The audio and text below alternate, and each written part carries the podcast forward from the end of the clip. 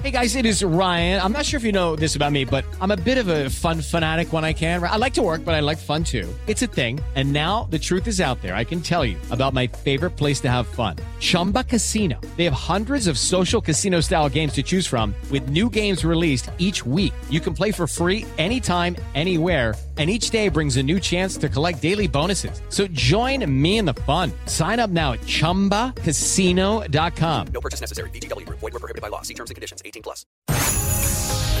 El podcast de Mariana Santiago, tu conductora de confianza. Ya llegó Ángel García, nuestro psicoterapeuta. Hablaremos del autismo por ahí nos va a contar una historia que estoy segura que les va a gustar bastante. Y por ahí algunos tips cómo identificar el autismo a propósito de que el lunes fue eh, el día. Bueno, en efecto, es eh, un día que se busca visibilizar el autismo como tal, como, como algo que ocurre y que muchas veces su silenciamiento genera todas las consecuencias que ya conocemos. Eh, ¿Por qué no lo podemos llamar trastorno? Que esto me explicabas, ¿no? Eso el trastorno del autismo. ¿Es equivocado este término? bueno, se puede, se puede utilizar como tal el término en efecto. Sin embargo, se sugieren algunas consideraciones para mejorar y tener una mejor perspectiva de, la situación. Es decir, muchas veces lo que ahora se utiliza y se, trata de plantear es que es una, es una posición subjetiva, es, una, es un lugar en el mundo y una forma de entender el mundo más allá de solo pensarlo como un trastorno, como una enfermedad. Platícanos un poco a grandes rasgos. ¿Cómo lo definimos el autismo? ¿Cómo podemos darle una definición, digamos, eh, que logremos eh, identificar un poco mejor? Claro que sí. Podemos irlo pensando como una, una forma de entender el mundo que se caracteriza específicamente por dificultades importantes a nivel de interacción y comunicación con los otros. Además, por supuesto que encontramos también algunas conductas repetitivas que no son solamente de un momento u otro, sino más bien se mantienen a lo largo de todo el tiempo de, de la vida del sujeto específicamente. Entonces, podemos irlo pensando así, como una posición posición subjetiva que se caracteriza por varias cosas. La primera de ella podríamos decir que son dificultades eh, permanentes, persistentes en la interacción con los otros. Por otro lado, podemos señalar también que es un patrón, son, son personas que presentan patrones repetitivos, restrictivos incluso de la comunicación y la conversación con los otros. Y por supuesto también se plantea que es una, es una forma de entender el mundo muy diferente a la de nosotros. Y lo importante podríamos eh, plantear que es que tenemos que pensarlo como una forma de que nosotros somos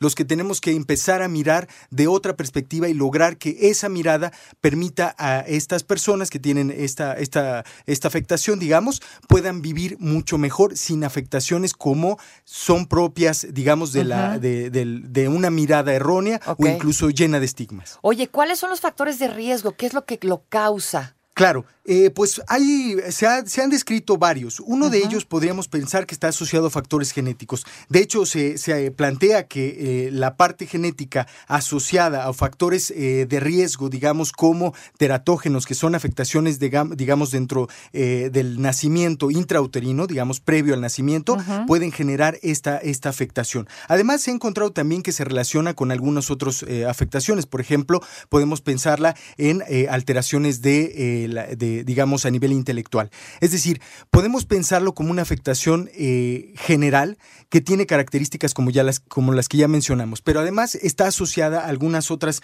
afectaciones que pueden eh, eh, implicar criterios diagnósticos, pero también factores del neurodesarrollo, que son principalmente los que se presentan a lo largo de estas, de estas afectaciones, María. ¿Cómo sabemos que estamos en presencia de, de alguien con autismo? Claro que sí. Podemos ir pensando varias cosas. En el primer criterio habíamos dicho que son déficit, digamos, de la comunicación específicamente, que están asociados a algo muy particular. Primero, la reciprocidad emocional. Es decir, nosotros estamos acostumbrados a que una persona, si la vemos triste, pues bueno, generalmente, pues uno hasta pone cara triste, uno puede estar en comunicación tratando de una, tener una mejor comunicación con el otro, siendo empáticos. Sin embargo, la característica de esta afectación podemos decir que es esta imposibilidad de pensarla como una reciprocidad emocional, por un lado. Por otro lado, también es importante considerar que es una comunicación más allá de las palabras. La pensamos como afectaciones que tienen que ver no solo con las palabras, sino con otras, otras consideraciones. Pueden ser el cuerpo, el movimiento, la imagen, que son, eh, digamos, no, no son eventuales, sino más bien permanecen. Otro importante es que eh, hay una dificultad en la comprensión y en, y en el establecimiento de las relaciones sociales. Esto de manera continua. Digamos que ese primer elemento es fundamental. La dificultad persistente de la comunicación social y principalmente de la, de la, eh, de la interacción con los otros. ¿Siempre se da igual? ¿Siempre, ¿Siempre es de la misma forma? ¿O unos tienen eh, unos síntomas, otros otras? Sí, ¿Cómo funciona? Sí, correcto. Hay múltiples formas de presentarse. De hecho, eh, el concepto de espectro, seguramente lo- los que nos escuchan podrán eh, haberlo escuchado antes, espectro autista. Este espectro hace la referencia a que hay múltiples formas de presentarse, hay múltiples maneras de explicarlo y múltiples maneras de eh, la sintomatología. Por ejemplo, hay algunos trastornos que podrían estar relacionados a la repetición continua, permanente de un solo tema. Voy a poner un ejemplo. Recuerdo un Ajá. paciente que eh, tenía más o menos ocho años y justamente lo que él pensaba y lo que él planteaba es que una y otra vez el único tema con el cual podía conversar era sobre el metrobús. Uno podría decir, bueno, ¿qué tiene que ver el metrobús? Bueno, esa es lo, eso, esos son los síntomas que se presentan directamente en, en este tipo de trastornos que podríamos eh, denominar eh, trastornos tipo Asperger, que están relacionados dentro del espectro autista. Entonces, en efecto, hay varias formas de presentarse, pero lo importante, más allá de, eh, de hacer un diagnóstico específico, porque no es, no es la labor, por supuesto, de los familiares, se tratará de saber que son formas diferentes de ver el mundo y es cierto, tienen consecuencias, implicaciones muy, eh, muy fuertes para la familia, pero lo más importante es considerar que la, la gran labor y la tarea quizá más difícil es que el familiar pueda entender que es otra forma de entender el mundo y sobre eso trabajar y dar atención específica. O sea, quedarnos con esto. Ellos entienden el mundo de una forma muy diferente. Es como si vivieran, ¿qué? En un universo paralelo de pronto. Y lo que nosotros vemos, ellos lo ven diferente. Sí lo ven, pero lo ven desde otra perspectiva, de otra forma. ¿Cómo tratar como personas, más allá de lo clínico?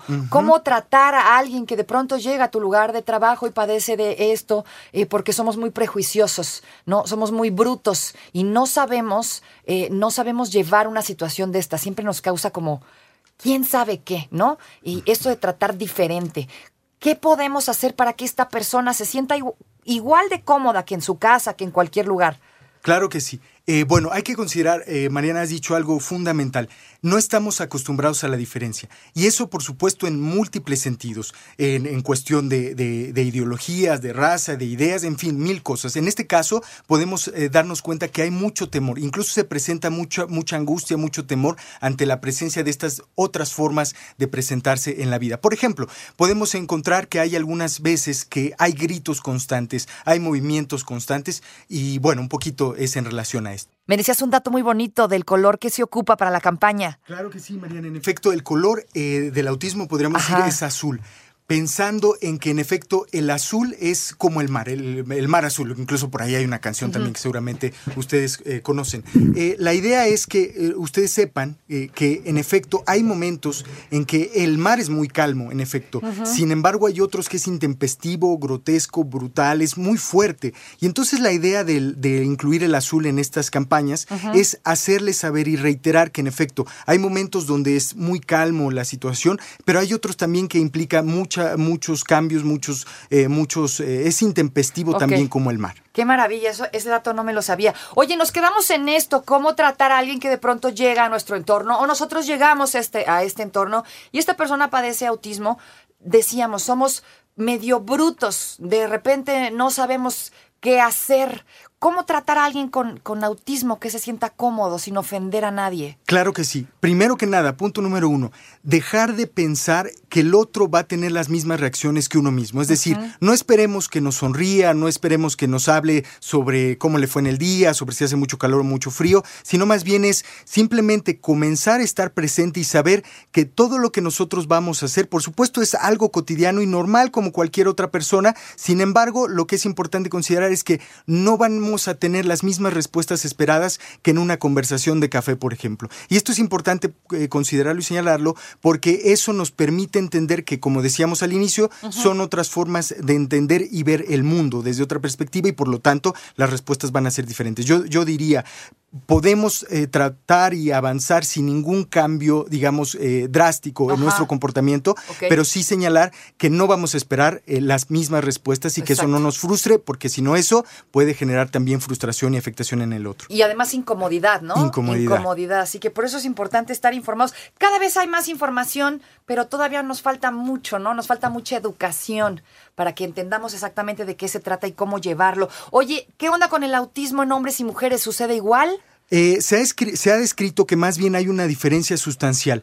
Por ejemplo, si en algún caso podemos pensar de 1 a 44, que son algunas estadísticas en Estados Unidos específicamente, es pensar y, y saber que en efecto estamos hablando de que hay una diferencia. 1 a 44 versus 1 a 180 y tantos. Es decir, hay una diferencia sustancial. Lo que se ha descrito eh, específicamente son las consideraciones a nivel eh, biológicas, a nivel eh, sistema nervioso central específicamente. Hay diferencias, eh, digamos, neurológicas di- directamente en, en hombres y mujeres.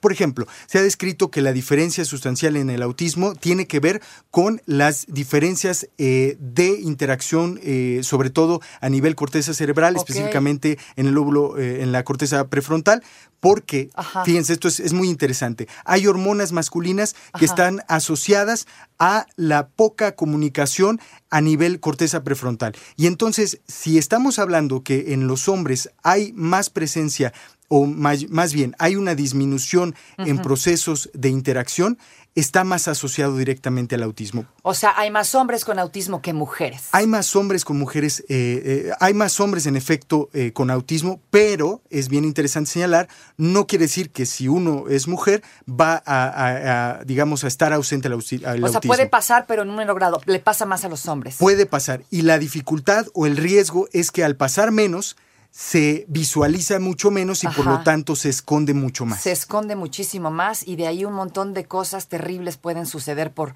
por no saber. Eh, querido, ¿por qué es importante hablar de autismo?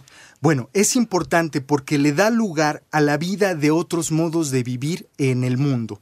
Y no hacerlo implica silenciar y generar que quizá muchos de los que nos están escuchando sigan haciendo silencio. Porque no es fácil, por supuesto, no es fácil decir tengo un hijo o, tengo un hermano o tengo un, no sé, tengo un pariente, lo que sea, que tiene autismo. Es, una, es un grado de aceptación muy fuerte, muy difícil y hablar de ello es reiterar seguramente que muchos de los que nos están escuchando tienen un familiar con autismo y esto no es excluyente y es importante señalar, por favor, todos aquellos que nos estén escuchando es señalar si tengo un familiar con autismo, si, si, me, si sé que algo está pasando en mi familia, no silenciar, sino más bien hablar. De ahí la importancia de hablar porque permite entonces atender, dar atención, procesar y sobre todo que a nivel social se pueda, se pueda volver algo, algo real, algo que se requiere aten- algo que requiere atención y que además genera políticas públicas específicamente. Esto, ¿en la sociedad existen leyes para apoyar a las personas que tienen autismo? Sí, correcto. Sin embargo, es muy preocupante porque fue en 2015, 2016 más o menos donde se generó, por ejemplo,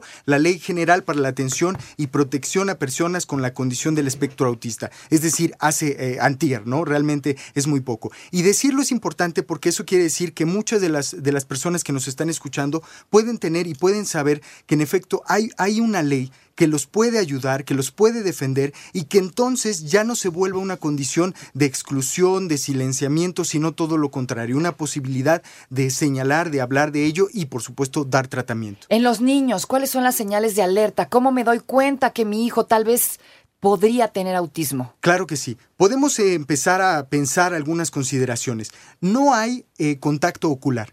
Es decir, muchas veces de repente le hablamos al niño, a la niña y entonces nos voltea a ver y sonríe. Bueno, en, en el caso de, de estas, eh, de estas señales podemos pensar que hay en efecto una menor eh, capacidad, menor contacto de, eh, de interacción con los ojos, podríamos decir. No responde a su nombre. Si le hablamos de repente eh, por su nombre, no responde y simplemente se queda mirando al infinito. No señala, por ejemplo, para pedir algo. No es quiero esto, quiero el otro con el dedo, incluso, incluso sin las palabras. Pero en este caso no, no se presenta presentan estas características. Por otro lado, no miran hacia dónde señalan. Por ahí está la, la consideración de que cuando nosotros señalamos hacia algún lado, nuestro dedo, nuestro, nosotros miramos hacia lo que está apuntando el Exacto. dedo. Pero en el caso, por ejemplo, de, los, au- de, de estos, de este espectro, podemos dar cuenta que más bien miran el dedo, no hay esa consideración. Ok. Digamos, otro punto que sería importante también es que no hay balbuceo comunicativo, es Ajá. decir, hay un balbuceo que tiene que ver más bien con las cuestiones de, de propioceptivas, es decir, eh, balbuceo en, eh, pues, para mí mismo, pero no hay interacción con los otros y no hay un eh, balbuceo hacia los demás. En efecto, hay otro, por ejemplo, importante, ya más adelante podemos encontrar también algunas afectaciones en el desarrollo del lenguaje. Eh, puede ser, eh, no, no es un lenguaje expresivo, no es un lenguaje comprensivo, sino más bien es otro tipo de, de lenguaje, como ya decíamos, más allá de las palabras. Por otro lado, también hay eh, falta de juego funcional, es decir, no hay un juego donde el niño de manera cotidiana pueda utilizar, reír, hablar, moverse con el juguete, sino más bien hay otras formas completamente repetitivas una y otra vez con los objetos que se vuelven parte de sí mismo en su propia estructura. Y bueno, por supuesto, hay algunas otras consideraciones, no, re- no responde cuando se le habla, cuando ya lo señalábamos, y hay una limitación importante en las expresiones para compartir, eh, digamos, afecto. Y esto muchas veces genera culpa también Ajá. en los familiares, porque entonces se llenan de ideas, y esto es importante señalar, por favor, eh, familias, es importante reconocer, no se trata de buscar culpables o no se trata de decir, chin, es mi hijo y yo tuve la culpa o es tal- tales cosas, sino más bien otra cosa poder dar cuenta que son características y afectaciones eh, importantes en relación a no tiene que ver directamente con una acción o omisión directa o específica que alguien haya, haya hecho. Para, para cerrar, recomendaciones para familiares, para las familias que tienen un integrante eh, con espectro autista. ¿Cuáles son las recomendaciones? ¿Qué podrías decirles? ¿Qué consejos? Claro que sí. Hay, hay varias eh, importantes que me gustaría señalar. El primer punto podemos decir que es la búsqueda de apoyo profesional. Como ustedes saben, no está fácil, no es fácil y es una condición muy complicada. Por otro lado, es importante que hay que saber cuáles son los desencadenantes que se pueden presentar en, en los, en, las personas con autismo. Es decir, no siempre se mantienen estables, no siempre se mantienen a- alteradas, sino más bien hay ciertos desencadenantes que es importante identificar y entonces evitar o controlar para evitar que eso se presente. Por otro lado, es importante fomentar la comunicación y, por supuesto, también plantear algunas cuestiones de estructura y rutina que permitan plantear esas ideas. Muchísimas gracias por esta plática, querido Ángel García Juárez. Repito, psicoterapeuta, psicoanalista, psicólogo. Si quieren contactar con él, si quieren platicar con él, ¿dónde te encontramos en las redes, querido Ángel? Claro que sí, es Ángel Gares con doble Z en las diferentes redes sociales y bueno, por supuesto también eh, al, al número celular 55 16 56 25 06 Ok. y para los que estén en la Ciudad de México eh, pueden contactarme en la colonia Narvarte en la calle Tajín, ahí eh, previa cita por supuesto, ahí pueden En tus redes Twitter, Instagram. Instagram, Facebook, TikTok no todavía, pero seguramente pronto. Ok, entonces arroba Ángel Gares, Gares con doble Z. Así lo encuentran. No te preocupes, Mariana estará de regreso muy pronto. Recuerda sintonizarla de lunes a viernes de 10 de la mañana a 1 de la tarde por 88.9 Noticias. Información que sirve. Tráfico y clima cada 15 minutos.